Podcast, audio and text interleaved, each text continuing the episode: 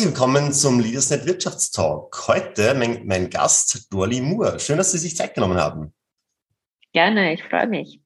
Frau Moore, Sie sind ja äh, PR-Beraterin und haben eine, ja, und sind Winzerin geworden. Wie genau mhm. ist das passiert? Also wie, wie äh, kann ich mir das vorstellen, dass man von einer PR-Agentur auf einmal Winzerin wird?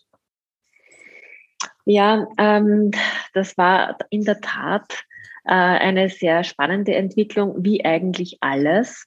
Denn ich muss dazu sagen, äh, ich hatte schon verschiedene Destinationen in meinem Berufsleben. Meine erste wäre gewesen, dass ich Landwirtin werde, weil ich aus einer, einer Bauernfamilie stamme. Da habe ich mich aber dann dagegen entschieden. Habe dann nach einem Jahr äh, Leben in Frankreich entschieden, dass ich Dolmetscherin werde, Übersetzerin. Also ich habe das Studium gemacht für äh, Französisch und Spanisch. Also das wäre schon meine zweite Destination gewesen. Ähm, wo dann aber doch auch wieder das Leben dazwischen gekommen ist. Ich habe eine damals eine Reise gemacht mit dem Fahrrad noch als Studentin äh, quer durch Frankreich.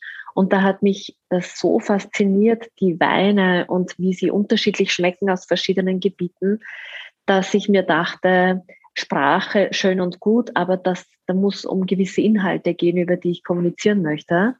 Und habe mich dann äh, den zweiten Teil meines Studiums eigentlich ähm, zum Thema äh, Sprache des Weines, Weinen der Sprache ähm, fokussiert, bis ich dann ähm, einen Job als Studentin nebenbei angeboten bekommen habe von der Weinmarketinggesellschaft in Österreich, habe Journalisten betreut Damals waren das noch nicht sehr viele, die sich nach Österreich gewagt haben.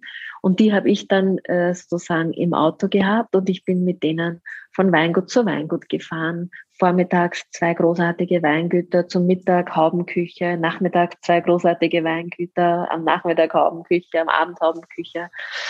Und das war für eine Studentin, muss ich sagen, ein ziemlich cooles Leben. Und dann dachte ich mir, kann man das auch zum Beruf machen? Ich war mit 23 kannte ich alle Winzer, alle Weine, alle Top-Restaurants im Lande. Und das taugt mir eigentlich mehr als nur übersetzen. Und äh, habe dann eben noch während meines Studiums die PR-Agentur gegründet. Also im letzten Semester, als ich Sponsion hatte, war die Agentur schon voll im Laufen. Äh, und wir sind extrem erfolgreich geworden mit dieser Agentur. Das ist jetzt 32 Jahre her. Wir arbeiten mittlerweile international. Also Österreich ist ein Teil unserer Aktivitäten, aber äh, ich glaube 60, 65 Prozent unserer Umsätze machen wir in der Welt mit Projekten für Kunden aus Portugal, die wir umsetzen in Kanada oder Kunden aus Italien, die wir umsetzen in Japan. Also so wirklich hat ganz wenig mit Österreich zu tun. Und so. jetzt schön langsam komme ich auf Ihre Frage zurück. Kein Problem. Während ich mit Winzern und Weinmachern und Weinmacherinnen aus der ganzen Welt gearbeitet habe, hatte ich immer stärker dieses Bedürfnis, ich muss das auch selbst machen. Es geht nicht, nicht sozusagen. Da ist dann vielleicht auch wieder sozusagen die Bauerntochter in mir durchgekommen. Ursprünglich dachte ich mir, ich würde das in Italien machen, mein Projekt.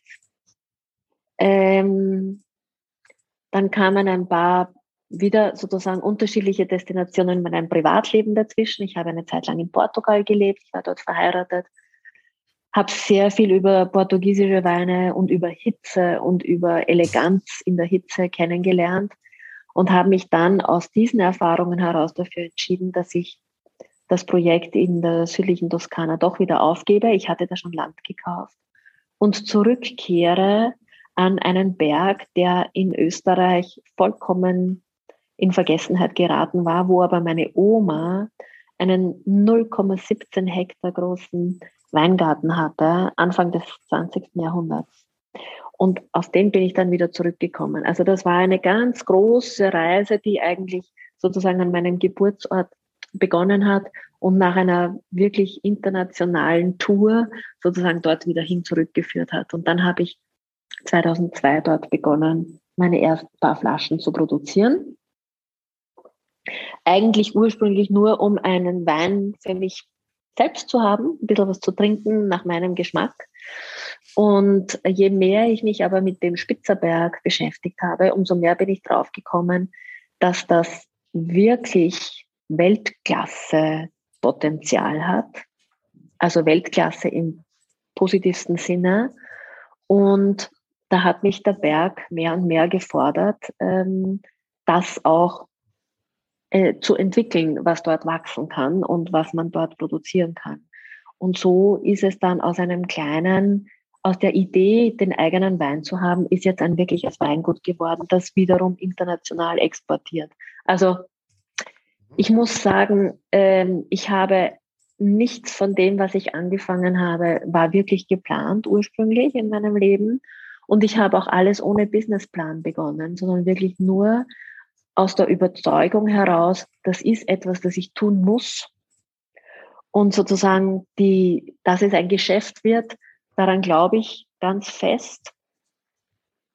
Aber in erster Linie ist es der, der, der, der, mein innerer Drang eigentlich, etwas zu entwickeln, von dem ich das Gefühl habe, dass es outstanding ist. Und das gilt, sowohl für die Agentur als auch für das Weinmachen. Und wer weiß, was noch auf mich zukommt. Sie haben äh, Wine Spectator hat ja, das ist quasi, also für unsere Zuhörer, die es nicht kennen, das größte oder eines der größten internationalen Weinmagazine, hat ihren äh, Rotwein die Höchstnote verliehen. Wie ist es dazu gekommen oder was genau muss man machen, um guten Rotwein zu, vielleicht wirklich für, ähm, ich sage es jetzt bewusst plump, für, äh, für Menschen, die sich jetzt nicht äh, die Wein gerne trinken, aber ihn noch nie hergestellt haben. Äh, was muss man tun, um eigentlich guten Wein zu machen? Also was gibt's da, was sind da die Vorgänge, was sind da die Spezialitäten? Kommt es da wirklich nur auf, den, auf die Lage des Hanges an oder gibt es auch noch andere Indikatoren, die da irgendwie mitspielen? Ja, die Frage, was macht einen Wein groß und warum wird ein Wein groß bewertet? Ähm, und können das, ähm, gibt es da eine Instanz sozusagen, die, die das besser weiß als andere. Und das ist, äh, das ist immer eine sehr große Diskussion, denn man sieht, dass Weine, die sehr hoch bewertet werden von äh, Experten, oftmals ähm, gar nicht zwingend die Bestseller sind. Und dann gibt es Weine, die sind Bestseller, die man zum Beispiel in Österreich, äh, jede zweite Flasche äh, ist das das, was sich verkauft. Und das wird aber von Experten nicht so hoch bewertet. Und dann äh, ist die Frage, mh, hm, ja, was, was macht dann einen tollen Wein aus, ja? Und da gab es kürzlich eine Anfrage von einer Kunststudentin, die eine Masterarbeit darüber schrieb, über Kunstwerke. Äh, ist Kunst das, äh, was einen äh, berührt, auch wenn man sich nicht auskennt oder wenn man kein Experte ist für Kunst? Oder kann nur ein Experte, eine Expertin, die sich viel mit Kunst beschäftigen, dazu äh, ein gültiges Urteil abgeben. Und ähm, das sieht man schon, da gehen die Meinungen auseinander und da gibt es auch keine absolute Aussage dazu. Tatsache ist, dass ähm, es gibt Menschen, die in ihrem Leben nichts anderes tun, außer Weine zu verkosten und denen Punkte zu äh, erteilen. Und das sind natürlich Menschen, die haben sehr, sehr, sehr viel Erfahrung damit. Mehr als jemand, der immer am Freitagabend und am Samstagabend äh, Wein trinkt und sonst die ganze Woche nicht oder nur so.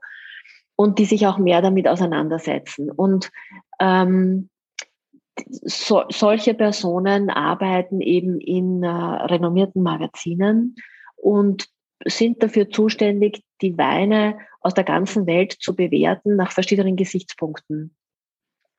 Und die bewerten Weine anders als ein herkömmlicher Weinliebhaber, eine Weinliebhaberin, wo es vielleicht eher um das Füllige geht oder um das Geschmeidige oder dass es eben angenehm ist. Und Experten bewerten Weine eben da eher auf Eleganz, auf Finesse, gar nicht so sehr auf die Fülligkeit als eher auf die Präzision und auch darauf, äh, dass sie eine Typizität zeigen, wo sie herkommen. Das kann man natürlich nur beurteilen, wenn man sich mit vielen Weinen aus der ganzen Welt auseinandersetzt. Ähm, und da gibt es vielleicht, ich würde mal sagen, 30, 40 wirklich relevante Experten in der Welt, die sich, ähm, die, die da äh, auch anerkannt sind dafür und deren Punkte äh, entscheidend sind darüber, äh, wo man sozusagen in der Welt in der, in der, in der Landschaft der Weltweine eingeordnet wird. Und eben einer davon ist äh, im Wine Spectator, das ist sicher das größte äh, Weinmagazin der Welt, äh, eben einer der Autoren. Und der hatte eben eine Verkostung, der verkostet die Weine aus der ganzen Welt und dann hat er einmal auch eine Verkostung österreichischer Rotweine gemacht. Und da hat er eben meinem Rotwein, das war aus dem Jahrgang 2017, dem Ried Spitzerberg aus 2017, eben die höchste Note äh, verliehen, die jemals das Magazin einem österreichischen Rotwein gegeben hat. Das war jetzt nicht die Höchstnote der Welt, ja, weil das wären 100 Punkte, aber da hatte 96 Punkte und das war schon sehr, sehr, sehr, sehr viel für einen österreichischen Rotwein. Die höchste jemals. Und was für mich da aber die wirkliche Aussage daran ist, und das habe ich damals auch immer ähm, erklärt, ist, ob das jetzt mein Wein ist oder der von dem Nachbarn oder von einem anderen Weingut, äh, das ist jetzt für Österreich per se nicht das Wichtige. Das Wichtige ist, dass wir von Experten auf höchstem Niveau mittlerweile als eine Rotweinregion erkannt werden. Und das ist ein extremer Paradigmenwechsel, weil Österreich hat in den letzten 40 Jahren äh, ein extrem hohes Image sich erarbeitet für Weißweine, in erster Linie für Grüner Veltliner Riesling aus der Donauregion und Sauvignon Blancs aus der Steiermark, weil wir ein Land sind, wo Frische und Frucht ähm, äh, sehr gut wachsen. Und Rotweine hat man immer so ein bisschen, aha, ja, eh auch. Ja. Und jetzt stehen wir aber in, einem, in einer großen Umbruchphase, äh, nämlich äh, den, im Umbruch des Weltklimas. Und wir sehen, dass wir aufgrund der äh, Veränderungen äh, in den Durchschnittstemperaturen, äh, dass in vielen herkömmlichen Weinbauregionen wird es teilweise kritisch. Es wird sehr, sehr heiß, es wird sehr trocken. Die Weine, äh, auch Reben brauchen Niederschlag, so ist es nicht. Und teilweise, wenn sie zu wenig bekommen, dann sind die Weine nicht harmonisch, nicht ausgeglichen. Oder sie werden extrem hoch im Alkohol. Und äh, in vielen Regionen dieser Welt, bis nach Bordeaux, äh, muss man jetzt umdenken. Man muss andere Rebsorten pflanzen, weil mit dem, was man bisher gearbeitet hat, man langfristig nicht mehr arbeiten kann. Und in dieser Situation äh, werden wir als Österreich nunmehr auch vermehrt als Rotweingebiet anerkannt, aber vor allem unter den Top-Experten, also die, die sich wirklich viel mit Wein beschäftigen und bei den Sommeliers, weil wir als ein Land gelten, wo auch die Rotweine noch von Frische getragen sind, die perfekt passen zu, ähm, zu super Küche. Und ähm, der Spitzerberg, wo meine Weine wachsen, hat hier eine absolute Sonderstellung. Einerseits ähm, klimatisch, weil wir hier ähm, äh, sehr kontinentales Klima haben. Dadurch bekommen die Weine eben auch Frische, aber auch von der Bodenstruktur. Wir haben reinen Kalkboden und Kalk gibt den Weinen immer sehr viel Eleganz, Frische, Finesse, eine Geschliffenheit, also nicht dieses mächtige, schwere, sondern eher das, ähm, das sehr vibrierende, elegante. Und ähm, da war der Wine Spectator war vielleicht der erste, äh, der das in dieser Art festgestellt hat. Ich muss aber sagen, das war jetzt vor zwei Jahren, glaube ich.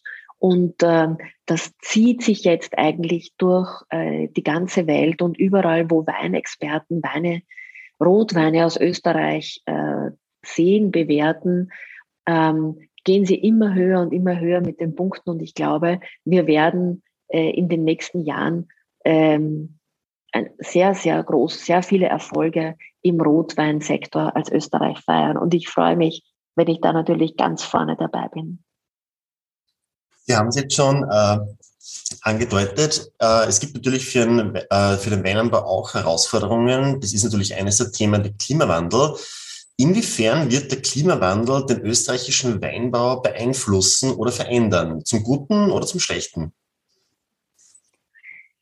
Ähm, die, zum Guten oder zum Schlechten, das kann man so nicht sagen. Die Frage ist eher, wie wir uns darauf einstellen und wie wir damit umgehen.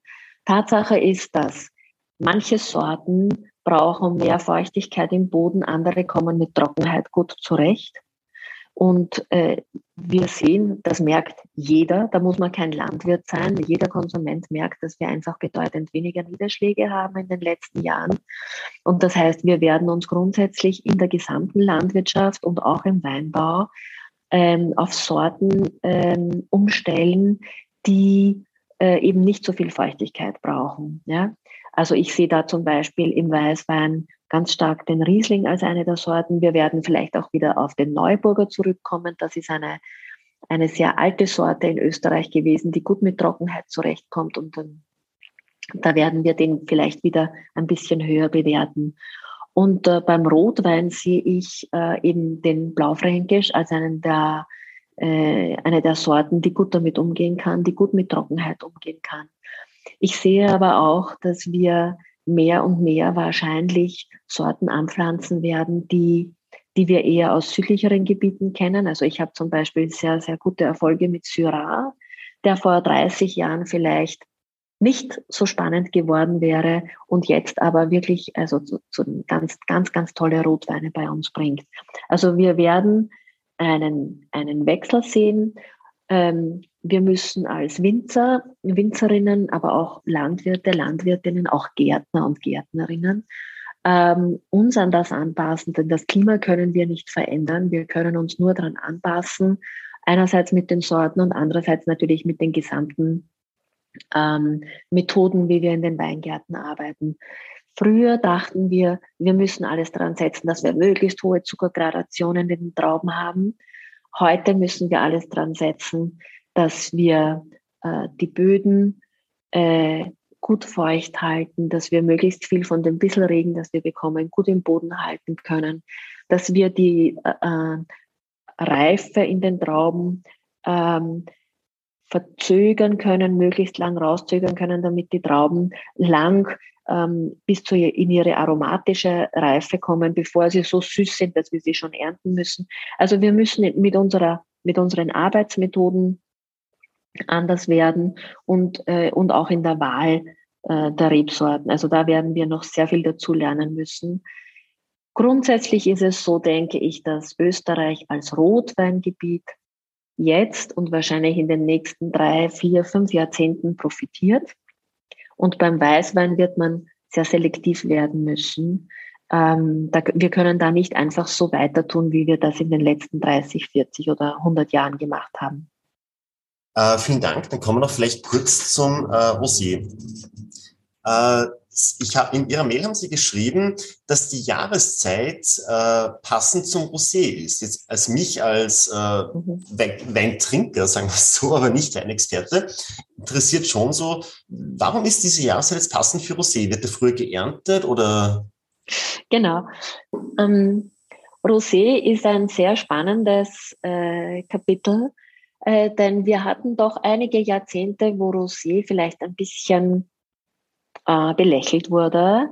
Und äh, jetzt haben wir aber sicher schon fünf, sechs Jahre, wo Rosé boomt. Und zwar nicht nur in Österreich, sondern auf der ganzen Welt. Also diese Kategorie, das ist immer so wie ähm, auch bei anderen äh, Moden. Da gibt es eine Zeit, wo es ganz stark ist und dann gibt es eine Zeit, wo es eben nicht so stark ist. Und jetzt sind wir gerade in einer absoluten Boomzeit für Rosé.